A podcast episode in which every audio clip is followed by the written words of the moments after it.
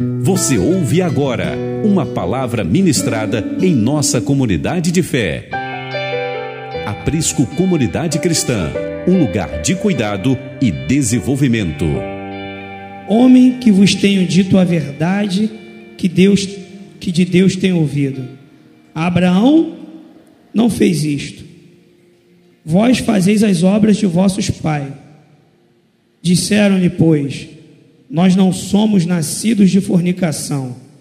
Temos um Pai que é Deus. Disse-lhes, pois, Jesus: Se Deus fosse o vosso Pai, certamente amarias, pois que eu saia e, e vim de Deus, não vim de mim mesmo, mas Ele me enviou. Porque não entendeis a minha linguagem? Porque não poderdes ouvir a minha palavra. Vós tendes por pai o diabo e quereis satisfazer os desejos de vosso pai. Ele foi homicida desde o princípio e não firmou na verdade, porque não há verdade nele. Quando ele profere mentira, fala do que lhe é próprio, porque é mentiroso e pai da mentira. Mas porque vos digo a verdade, não me credes. Quem dentre vós me convence de pecado? E se vos digo a verdade, por que não credes? Quem é de Deus escuta as palavras de Deus. Por isso vos não escutais, porque não sois de Deus? Responderam-lhe, pois, os judeus e disseram-lhe: Não dizemos nós, bem és samaritano e que tens demônio? Jesus respondeu: Eu não tenho demônio, antes honro a meu Pai, e vós me desonrais. Eu não busco a minha glória, a quem a busque e julgue. Em verdade, em verdade vos digo que, se alguém guardar a minha palavra, nunca verá morte. Disseram-lhe, pois, os judeus: Agora conhecemos que tens demônio. Morreu Abraão e os profetas, e tu dizes: Se alguém guardar a minha palavra, nunca provará a morte? És tu maior do que o nosso pai Abraão, que morreu? E também profetas morreram.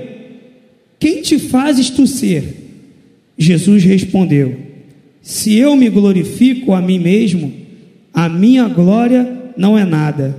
Quem me glorifica é meu Pai, o qual dizeis que é vosso Deus. E vós não conheceis, mas eu conheço. E se disser que não o conheço, serei mentiroso como vós. Mas conheço e guardo a sua palavra. Abraão, vosso pai, exultou por ver o meu dia, e viu, e alegrou-se Disseram-lhe, pois, os judeus: Ainda não tens cinquenta anos e viste Abraão? Disse-lhe Jesus: Em verdade, em verdade vos digo que antes que Abraão existisse, eu sou. Então pegaram em pedras para lhe atirarem, mas Jesus ocultou-se e saiu do templo, passando pelo meio deles, e assim se retirou. Feche seus olhos nesse momento. Pai, Senhor, eu clamo a Ti essa noite, para que o Seu Espírito, Senhor, libere sobre nós a Sua verdade, plena e sem mistura, que eu não seja um empecilho aqui essa noite para promover algo humano mas que a sua voz se faça ouvir, Senhor, e que seja feita a sua vontade, que o Senhor possa falar ao coração de cada um dos seus filhos, como o Senhor tem ministrado na minha vida, em nome de Jesus, amém. Esses dias têm sido dias de muito confronto, temos sido confrontados em, em muitas palavras de Deus, a nossa vida tem sido, de alguma forma, bastante mexida por Deus. E temos recebido uma verdade, parece que compartilhada por etapas, né? E quando o Bruno estava ministrando no início desse mês, um versículo saltou no meu coração e Deus me levou nessas três semanas, nessas quatro semanas, a entender um pouquinho mais sobre a verdade. E o, o Xande estava liberando na quinta-feira aqui, né, sobre o engano. E eu até brinquei com ele, eu falei, espero que você pare e não, não entre na verdade. Senão não vou ter mais o que falar, que só tenho isso. e a nossa vida tem sido empurrada para esse lugar. É, a gente tem compartilhado muito no PN. O PN ele tem sido um instrumento de ensino e de muito confronto na minha vida. É, eu não sei para os irmãos, cada um tem uma reação, né? Um é colérico, outro é sanguíneo, outro é fleumático. Cada um é de um jeito. Eu, irmão, quando Deus fala comigo, eu fico muito louco, fico muito chapado. E eu descobri que o Caio também é assim, meu filho, cara. Interessante, ele viveu algo essa semana muito louco. Né? Ele estava falando com Deus, questionando a Deus acerca de alguns problemas que nós temos passado e eu não sabia. Aí ele foi, teve umas reuniões, umas salas de adoração que estão acontecendo lá em Oaíba, em vários lugares. E ele participou de todos. Ele foi na segunda, Deus não falou com ele. Aí ele foi na terça, falou, Deus falou com todo mundo, falou com ele.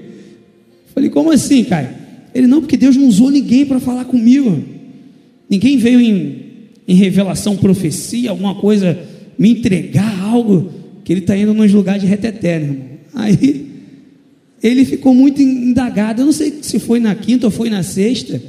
Aí ele falou, desisti de ouvir Deus falar comigo. Aí ele entrou dali lá no culto, chapação total. Aí ele falou, não, nesse eu fui para adorar, mas outro eu fui para tentar ouvir a resposta de Deus. Esse eu fui para adorar. Aí ele falou que viveu uma experiência sobrenatural. É, Deus usou várias pessoas lá para falar com ele. E a pastora, uma pastora que estava lá, desceu né, da plataforma e foi lá falar com ele. Falei, Ei, cara, como é que foi? Ele, cara, sobrenatural. Você ouviu que a sua oração foi ouvida por Deus. E Deus respondeu. Eu, mas só foi isso? Ele, não, Deus falou muitas coisas falei, pode compartilhar. Ele falou coisas assim, pesadas a, a, acerca da minha vida e do que eu preciso ser. Eu falei, mas você ficou tranquilo, você ouviu a voz de Deus. Ele falou, eu ouvi a voz de Deus. Eu falei, é muito bom, né, cara, quando a gente ouve a voz de Deus falar com a gente. E de todos esses PN, o último PN que nós tivemos um momento assim muito diferente foi o que falou sobre a, a santidade de Deus. E no final do PN, Deus me incomodou muito. E aí ele ratificou essa palavra dentro de mim. E ele falou sobre uma verdade. Que hoje ela já foi muito corrompida. No último PN, a Fernanda estava dando aula, mestre, né? Humildemente mestre, nos ensinando. E eu viajei de novo. Eu falei: caramba, é isso. Ela falou, William, é como se hoje tivesse tudo muito normal. Aí Deus falou uma palavra dentro de mim: não está normal, está adulterado. Porque normal você ainda não mexe com aquilo que é uma verdade. Mas a, a palavra adulterar, ela vem de modificar algo que já existe, né? Então, eu, aquela palavra saltou dentro de mim, no finalzinho eu falei, Fê, isso chega a ser um adultério. Porque quando a gente tenta mudar uma verdade, isso implica em tudo. Então nós lemos esse texto aqui de João 8, havia um debate muito grande, né? Jesus já estava falando desde o versículo 1. Ele estava ali diante de fariseus, de mestres da Torá da época, e dentro daquele debate, no versículo 30, vai dizer que houve alguns judeus que creram nele. Aí o interessante é que ele estava liberando as verdades. Aí no versículo 30 Vai dizer, e alguns judeus que estavam ali creram nele. Ele começou o versículo 31 dizendo assim: E Jesus dizia, pois, aos judeus que criam nele. Ou seja, havia uma gama daquelas pessoas que estavam ali que não acreditavam nele, não estavam dando crédito à palavra dele. Mas alguma daquelas pessoas que estavam ali, alguns daqueles judeus, ele afirma aqui, no versículo 31. E Jesus dizia, pois aos judeus que criam nele. Ou seja, para aqueles que acreditavam nele, estavam acreditando na palavra que ele estava liberando, ele apertou o parafuso, ele começou a liberar algo mais profundo dentro de uma vertente de uma verdade. E o enredo dessa conversa, a gente sabe o que aconteceu. Jesus, né, foi engrossando, né, o caldo ali, o negócio, a verdade veio saindo, saindo. E falar sobre a verdade é muito complicado. Eu falava no PN que a gente está com uma visão distorcida acerca de muitas coisas. E a principal é sobre a verdade. A gente está distorcido demais, cara. Essa é a verdade. A gente fala sobre fidelidade. Você entende a fidelidade até certo ponto. Mas ela é vicária, ela é, ela é a essência da palavra. Ou você é fiel ou você não é. Então nós inventamos um novo tipo de fidelidade, o quase fiel. Hum. Ou uma quase verdade. E a gente começa a modificar algumas alguns pilares que Deus colocou na palavra e que precisa entranhar na nossa vida, e a gente vai criando atalhos subterfúgios, algumas coisas que a gente vai tentando tornar o evangelho um pouco mais suave, né, Bruno? Um pouco mais leve, tentando mover de alguma forma. Aí a gente estava falando lá sobre santidade, né? Uma das características que é, estão dentro da imutabilidade de Deus, não pode ser mudada. Ele é santo e nada muda isso, não tem alteração. E no final a gente falou, poxa, cara, o que, que isso promove em nós? Ouvi um estudo sobre santidade. Um confronto absurdo. Tem que, eu falei, né? A gente, pelo certo, deveria ficar sem paz, sair de lá em crise, muito mal consigo mesmo, sabe? De preferência, não conseguir nem dormir. Eu acho que seria a ideia, porque se eu vejo a pessoa de Deus, santo, puro, e eu entendo que eu saí dele, características dele também estão em mim, precisam florescer, precisam vir para fora e que eu já professei através de um ato a minha fé, por profissão de fé. O mundo já sabe que eu carrego essa verdade dentro de mim. Eu preciso ter uma crise dentro de mim. Porque se eu olho para Deus dentro de uma soberania santa e completa em justiça, e eu olho para mim, eu vejo que eu não sou o que eu preciso ser, isso precisa gerar um confronto. Aí eu estava pensando, cara, sobre o que, que eu posso compartilhar dentro desse assunto. Aí eu lembrei de Davi, eu lembrei de alguns homens que viveram alguns momentos de queda, de fraqueza em suas vidas. Mas eu também lembrei de Cristo. Imagine só se esse discurso fosse feito hoje para nós. Provavelmente agiríamos igual a eles ou nos arrependeríamos e mudaríamos a nossa vida. Um diálogo de Jesus com os judeus apontava um lugar de libertação, de cura para eles, embora as palavras ditas por Jesus fossem pesadas para eles naquele momento. Havia uma evidência eminente de cura e de libertação para eles. Aí eu falei, então é isso, é sobre isso que eu vou falar. Porque eu entendi uma, uma eficácia da verdade na minha vida nesses dias. A verdade ela tem o poder de me curar, se eu me entregar a ela. E o Xande está sempre falando que a verdade ela não é uma palavra, mas ela é uma pessoa. Ela é Jesus. Eu falei, então, cara, se eu me entregar de verdade a essa verdade, eu tenho a cura para todo esse mal que está dentro de mim. Porque depois que a gente começou a estudar no, no PN sobre os atributos de Deus, cara, o evangelho ficou muito pessoal, o confronto ficou muito particular, porque essa é a essência do evangelho. Não é eu ler para lançar sobre o Bruno, mostrar o Bruno uma verdade, não. Eu preciso ver essa verdade, entrar dentro dessa verdade e me tornar uma verdade. Só que a gente tem um confronto com a verdade, porque toda vez que existe uma verdade, ela expõe uma mentira. Parece que é um efeito dominó. Se eu exponho um copo cheio de óleo, um cheio de água e você mistura, eles não se misturam. E nós temos essa dificuldade. A gente evolui na caminhada cristã, a gente cresce, a gente começa a trabalhar numa empresa, cara, e lá os caras têm umas normas, né? Como em todo lugar, no militarismo, tem umas regras e você tem que seguir. Beleza, show de bola. Só que quando essas normas ferem uma verdade que é absoluta para a gente e que a gente reconhece como uma pessoa chamada Jesus Cristo, nós não podemos deixar com que alterem em nós essa verdade. E aí, para que a gente não perca um ganho, uma amizade, um relacionamento ou uma oportunidade de emprego, de posição social melhor, a gente começa a negociar essa verdade. E aí a gente começa a fazer algumas coisas que vão nos contaminando e vão fazendo com que o óleo que não podia ser misturado comece a se misturar dentro da gente. E quando eu comecei a, a meditar dentro desse texto, eu entendi a indagação deles. Porque, de verdade, você ouvir uma verdade não é bom. Você, principalmente quando você está errado, quando você está fundado dentro de uma mentira. E essa semana eu estava falando com o Caio, com alguns rapazes que eu estou trabalhando agora.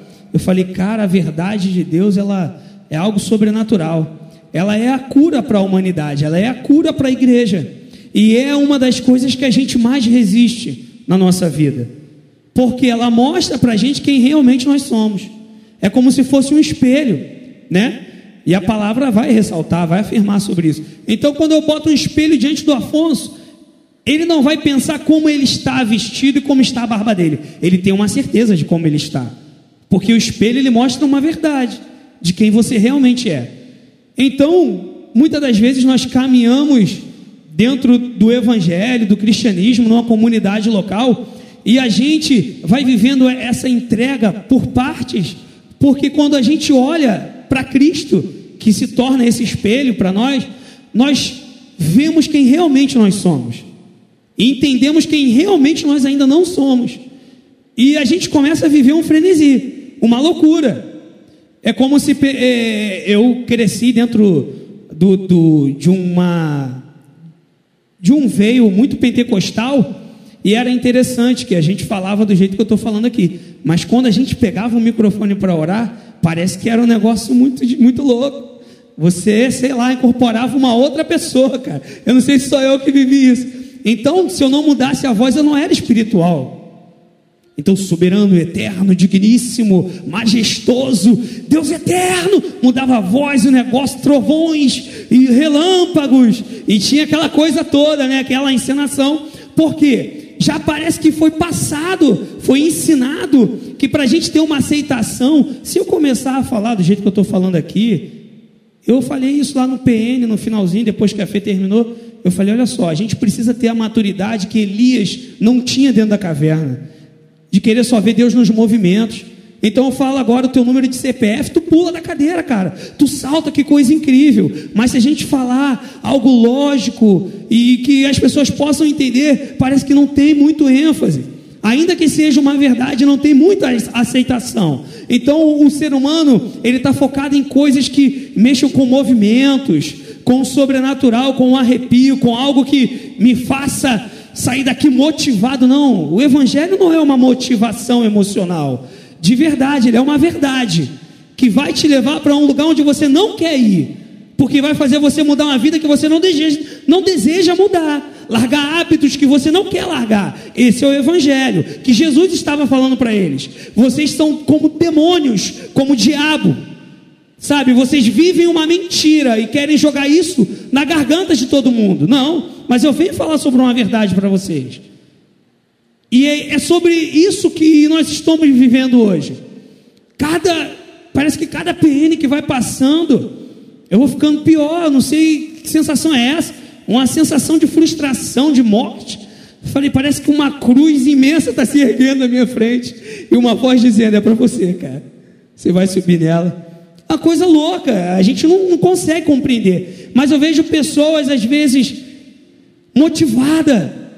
E isso também é muito bom. Isso é maravilhoso. Mas o problema é esse. É o que o Maicon falou aqui. Parece que a gente não está entendendo o que está sendo falado. Parece que a gente não está entendendo o que a gente está cantando, cara. A Fernanda falou sobre aquela música que o Ramon sempre ministra, né? Eu quero ser as suas mãos aqui na terra, os seus pés. Coloque suas marcas em mim. As marcas que o amor colocou em você, coloque em mim. Caraca, isso é muito punk, cara. Isso é muito louco. Isso é muito profundo. E Jesus estava entrando dentro disso com eles. Porque tem hora que não tem diferença da gente para eles, cara. Porque a gente parece que botou na mente que nós estamos diante de uma grande apresentação. E a gente fala: não, cara, a gente saiu da religião, a gente é contra todas essas paradas. A performance não existe no nosso meio, mas existe uma motivação no coração. O Bruno ministrou. Aí o Felipe veio e ministrou. Aí o Afonso veio e ministrou. Não. Caramba, agora, meu irmão, essa agora vai. A gente não vai nem conseguir, vai falar uma frase, estou arrebatado.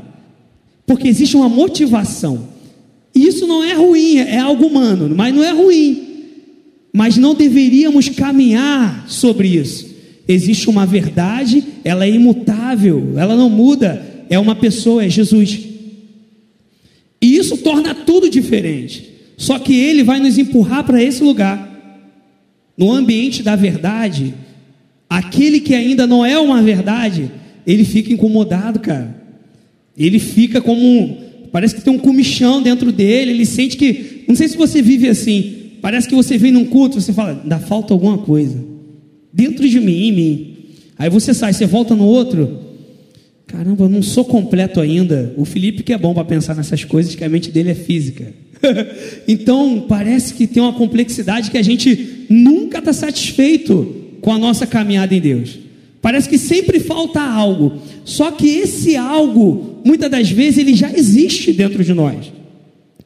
Só que nós buscamos por, um, por uma outra questão, que seja algo físico, apalpável, e que nos leve a um lugar de realização.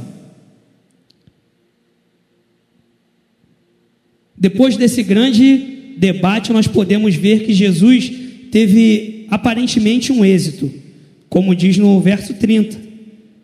Né? Ele diz que essas coisas que ele tinha dito, alguns dos judeus que estavam ali estavam crendo.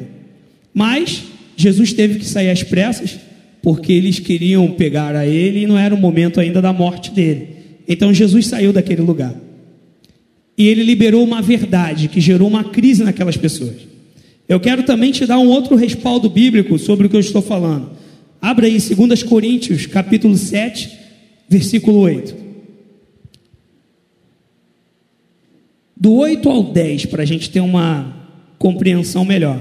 Diz assim: Porquanto, ainda que vós contristeis com a minha carta, não me arrependo, embora já me tivesse arrependido, por ver que aquela carta vos contristou, ainda que por pouco tempo.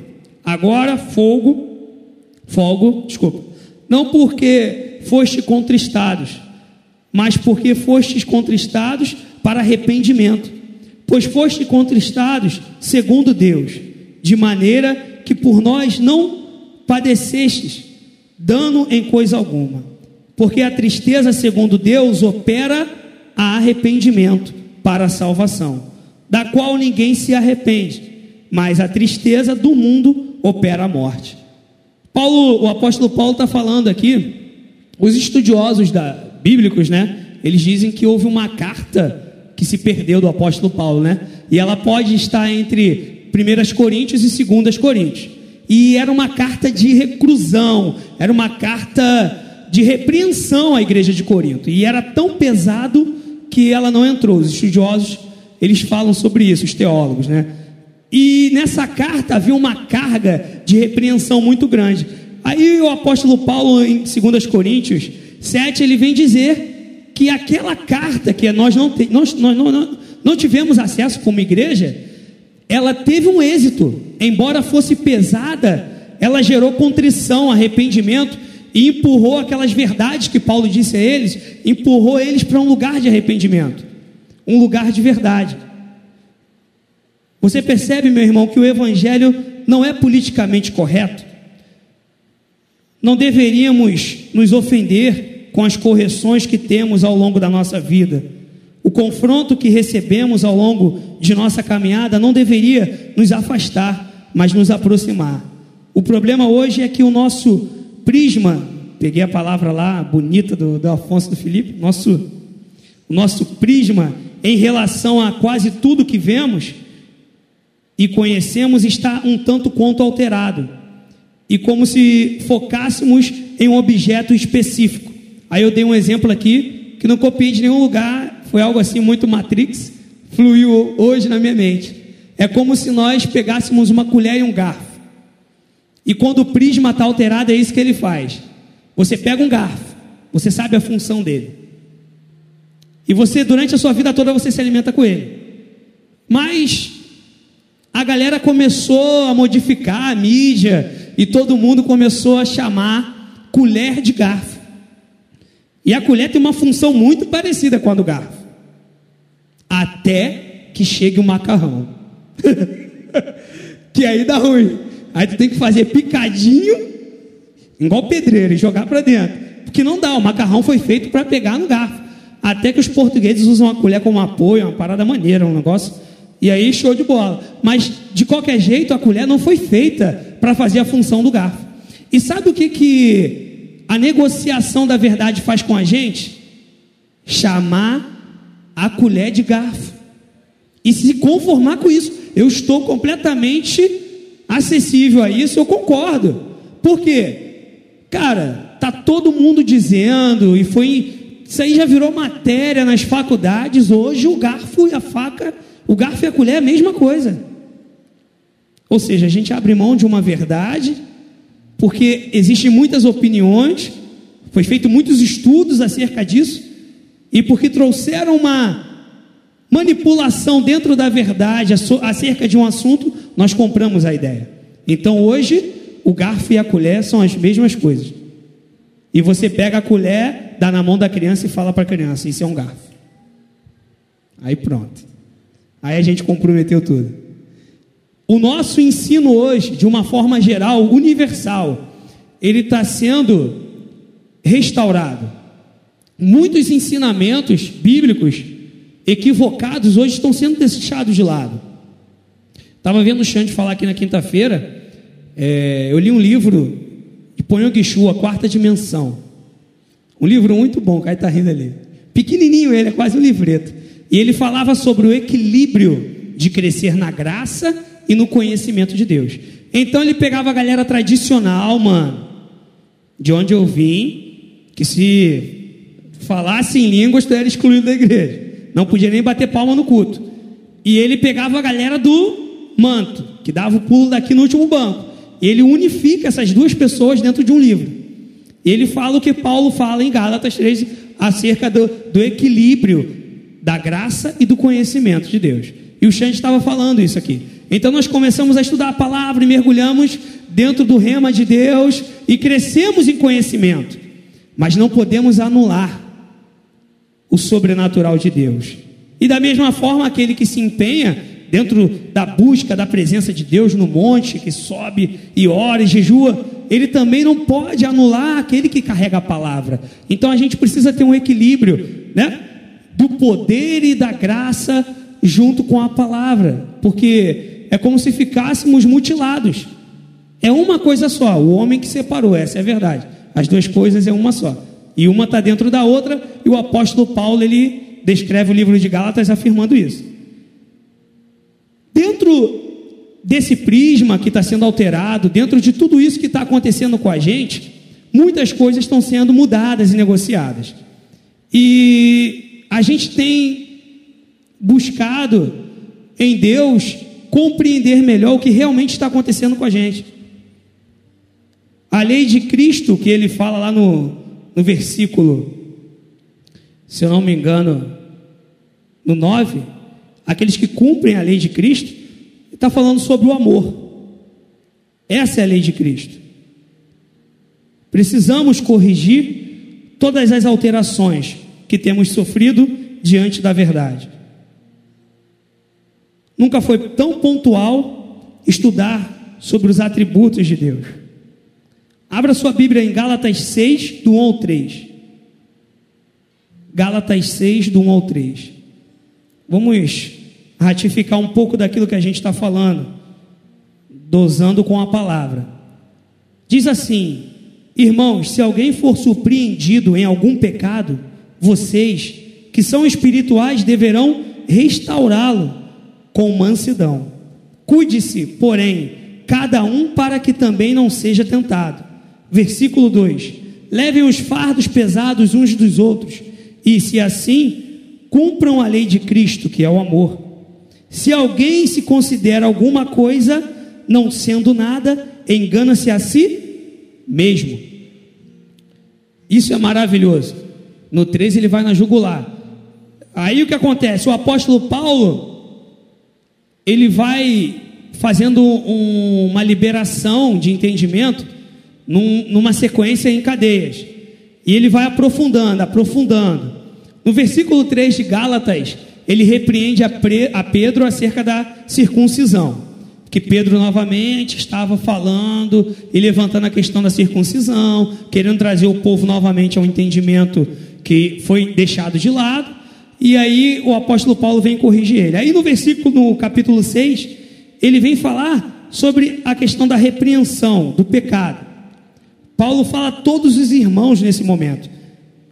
Poderiam estar ali naquele lugar, pastores, líderes, mulheres, crianças, todos que estavam presentes, sem distinção.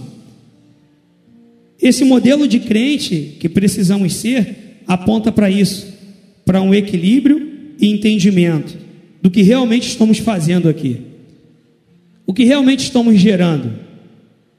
Nós estamos congregados na comunidade local aqui no Jardim Maravilha, né? Guaratiba, é um distrito grande, e existe um propósito de Deus, existe uma missão de Deus, está sendo realizada aqui através de muitas pessoas aqui nesse lugar. Eu me lembro de uma reunião que nós estávamos de liderança, que o Xande compartilhou o coração dele, ele disse uma frase. Isso me incomoda até hoje. Ele olhou para a gente e falou assim: Cara, eu não quero que vocês multipliquem muito, que façam essa igreja cheia, que deem palestras motivacionais, que encham essa estrutura ao ponto que a gente vá para um outro lugar por aqui não comportar. Não. O meu coração é que a gente possa ser uma coisa simples e real, uma verdade. Aquilo me deixou de uma forma assim tão mal que ele falou isso chorando, né? Compartilhando o coração dele. E eu falei: caramba, cara. Ele falou: a gente não precisa ser grande, a gente não precisa ter 200, 300 membros, mas a gente precisa, cara, ser uma verdade. Ser uma verdade. E eu saí daquela reunião pensando sobre isso. Falei, cara, isso vai me custar tudo. Porque ser uma verdade não é fácil, não, cara. Ser uma verdade é às vezes você confessar um pecado, Senhor. Isso é ser uma verdade. Que a galera não entende hoje. A galera entende que ser uma verdade é botar um terno e uma gravata e dar uma rajada de línguas. E isso muitas das vezes é a maior mentira que tem. Porque quando desce dessa plataforma, tira aquele terno e chega em casa, esse cara é tudo, menos aquele helicóptero. Ele é tudo de ruim, menos aquela pessoa que estava ali. E eu saí confrontado daquela reunião. Eu falei, cara, é isso. Eu acho que é isso que a gente precisa hoje. Eu busquei um exemplo da vida de uma pessoa que teve uma consciência do que realmente ele era e que através do toque de Deus ele foi totalmente transformado. Está lá na antiga aliança, Pega a sua Bíblia e hoje você vai pegar muito a tua Bíblia. Vamos ler um pouquinho sobre Jacó. Gênesis 32. Vamos lá. Gênesis 32, versículo 22. Aleluia. E diz assim: E levantou-se aquela mesma noite e tomou as suas duas mulheres e as suas duas servas e seus onze filhos e passou o val de Jaboque e tomou-os e fez-lo passar o ribeiro e fez passar tudo o que tinha. Jacó, porém, ficou só e lutou com aquele homem até que a alva subiu. E vendo este que não prevalecia contra ele, tocou a, a junta de sua coxa e deslocou a junta de sua coxa de Jacó, lutando com ele. E disse: Deixai-me ir, porque já a alva subiu. Porém, ele disse: Não te deixarei ir, se não me abençoares. E disse-lhe: Qual é o teu nome? E ele disse: Jacó. então disse: Não te chamarás mais Jacó, mas Israel, pois como príncipe lutaste com Deus e com os homens e prevaleceste. E Jacó lhe perguntou e disse: Dá-me, peço-te, a saber o teu nome. E disse: Por que perguntas o meu nome? E abençoou ali. E chamou Jacó o nome daquele lugar de Peniel, porque dizia: Tenho visto a Deus face a face, e a minha alma foi salva. E saiu-lhe o sol quando passou a Peniel e manquejava da sua coxa. Por isso os filhos de Israel não comem o nervo encolhido que está sobre a junta da coxa até o dia de hoje, porquanto tocara a junta da coxa de Jacó no nervo encolhido. Até aí. Eu falei, é, não tinha outro exemplo para me poder colocar. A gente sabe da história de Jacó, né? É, ele, ter, ele era gêmeos com Esaú, né? E Jacó nasceu segurando o calcanhar do irmão dele. Embora a real, o real significado do nome de Jacó não seja usurpador, né? Mas a gente ouve e é isso que a gente consegue captar mediante a, ao conhecimento que a gente tem do Velho Testamento, do Pentateuco, acerca de uma explicação lúcida. Mas no hebraico é, tem uma conotação diferenciada. Mas a gente não vai entrar fundo acerca disso. Mas quando eu busquei um exemplo de um homem que viveu um encontro com a verdade, eu lembrei de Jacó. Falei, eu quero falar sobre isso. Era um, um homem que pegou a primogenitura né, do irmão dele e ele usou ali de má fé, né? E o nome dele foi marcado por isso. Até o dia que ele teve um encontro com Deus de verdade e a vida dele nunca mais foi a mesma. Eu parei para analisar Jacó, lembrei de Davi, quando Davi tomou Betseba e botou Urias na frente da, do, do do exército para morrer e ficou com a, com a esposa, com a mulher do, do soldado dele fiel. E Deus também repreendeu ele, né? O profeta foi até Davi, botou o dedo diante dele e disse: Cara, esse cara é você, você pegou a única ovelhinha que o outro tinha e esse cara é você. Eu, eu comparei, eu fiquei olhando essas cenas e eu entendi, cara, que quando Jacó respondeu o nome dele e disse: Eu sou Jacó, eu sou o usurpador. Ele entrou no caminho da verdade. Embora o que ele estivesse falando era algo que não trouxesse motivação para nós aqui hoje. Embora Davi chegasse diante do profeta e falasse assim: Senhor, me perdoa. Eu cometi tal erro, tal pecado e eu preciso corrigir por, por nós ele seria reprovado. E é nesse lugar que eu quero te levar essa noite. Ser uma verdade, muitas das vezes, vai nos fazer estar diante de Deus e reconhecer um pecado, uma fraqueza nossa. E aí, de verdade, você está vivendo uma verdade. Não é você falar sobre coisas inefáveis, profundas e grandiosas e sobrenaturais que de verdade você não vive. Mas é ser quem você de verdade é, cara. Fazer uma oração diante de Deus, falando o teu nome. Eu sou um mentiroso. Eu sou um prostituto. Eu sou um viciado. Mas eu estou aqui, Senhor. Me perdoa. Entrar dentro de um caminho de verdade é falar para o Senhor, diante dele, quem de verdade a gente é, cara. E quem de verdade nós somos. Embora isso possa custar tudo. Porque se eu chegar aqui e falar de verdade quem eu sou, não um Xande, mas em, aqui a gente tem isso, né? A gente tem um costume aqui muito louco. A gente confessa pecado às vezes aqui em cima. Algumas falhas nossas a gente fala. Mas dentro de uma estrutura regida pelo sistema de absorção de dons, você não podia fazer isso. Uma vez que você reconhecesse um erro teu, cara, já era. Você não tinha mais lugar. Esse lugar aqui era separado somente para os santos, né? Os santos. Os santos que às vezes começam a aconselhar um casal e daqui a pouco, dentro do aconselhamento, ele começa a liberar algo sobre a vida de uma e da outra pessoa que Deus não está mandando. O santo que quando está no trabalho, cara, e o cara pede a ele, mas ele está aqui, de terno e gravata. Eu, aí o patrão pede a ele assim: olha só, a gente precisa fazer um, um jogo ali em cima, ali naqueles fios ali, e a gente precisa fazer uma ligação diferente. E o cara vai e faz.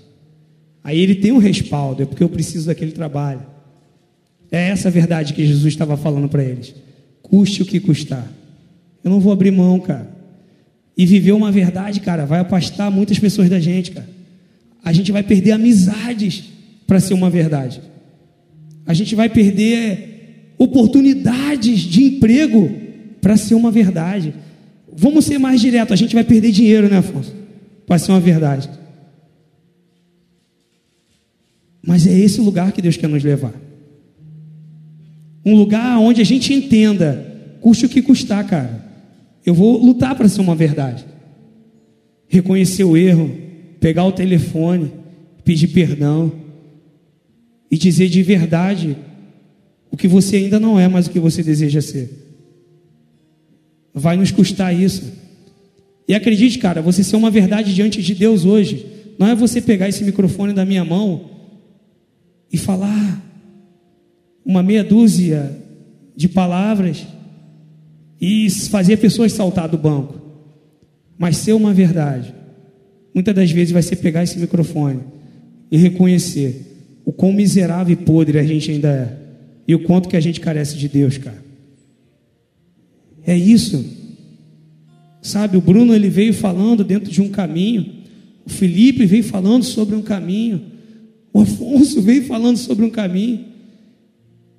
E existe uma pessoa que passou por esse caminho. E ele disse com toda certeza: Eu sou o caminho, a verdade e a vida. Aquele que crê em mim, ainda que esteja morto, viverá. É disso que nós estamos falando aqui. Esse evangelho que não pode ser manipulado, comprado por dinheiro nenhum. A gente não pode vender essa verdade. Que nós somos pecadores, sim. Destituídos da glória de Deus, cara. Separados por causa do pecado. Ah, mas uma oração genuína, né, Bruno? Verdadeira, de um coração contrito e quebrantado, pode nos tornar a cada dia uma verdade. Mas como pode ser uma verdade se eu chego diante de Deus e falo: Eis aqui um mentiroso? Porque de verdade você está dizendo quem você é e pedindo a Ele para que te torne uma pessoa diferente. Jacó entendeu isso, cara. E o anjo perguntou a ele: Quem você é? Para que o anjo ia perguntar a Jacó quem ele era? Porque de verdade, mais do que pessoas precisam falar a meu respeito, eu preciso dizer para Deus quem de verdade eu sou. Não, Deus, eu sou Jacó. Isso, é isso que você é. Mas eu hoje te torno Israel, cara. Porque de verdade agora você entrou dentro do lugar onde eu queria. Aonde não há câmeras, aonde não há holofotes tem uma galera nas redes sociais postando frases de efeito, palavras, né, coisas incríveis, ficam buscando subterfúgios e tal, e lança aquela palavra de impacto, e pessoas vão e mergulham. Mas de verdade, muitos do que estão colocando, muito daquilo que tem sido falado, são coisas grandes e profundas que essas pessoas não estão vivendo. Semana passada eu tive um momento de ápice dentro de mim. A minha mãe ela teve uma isquemia cerebral. O lado direito do corpo dela foi paralisado.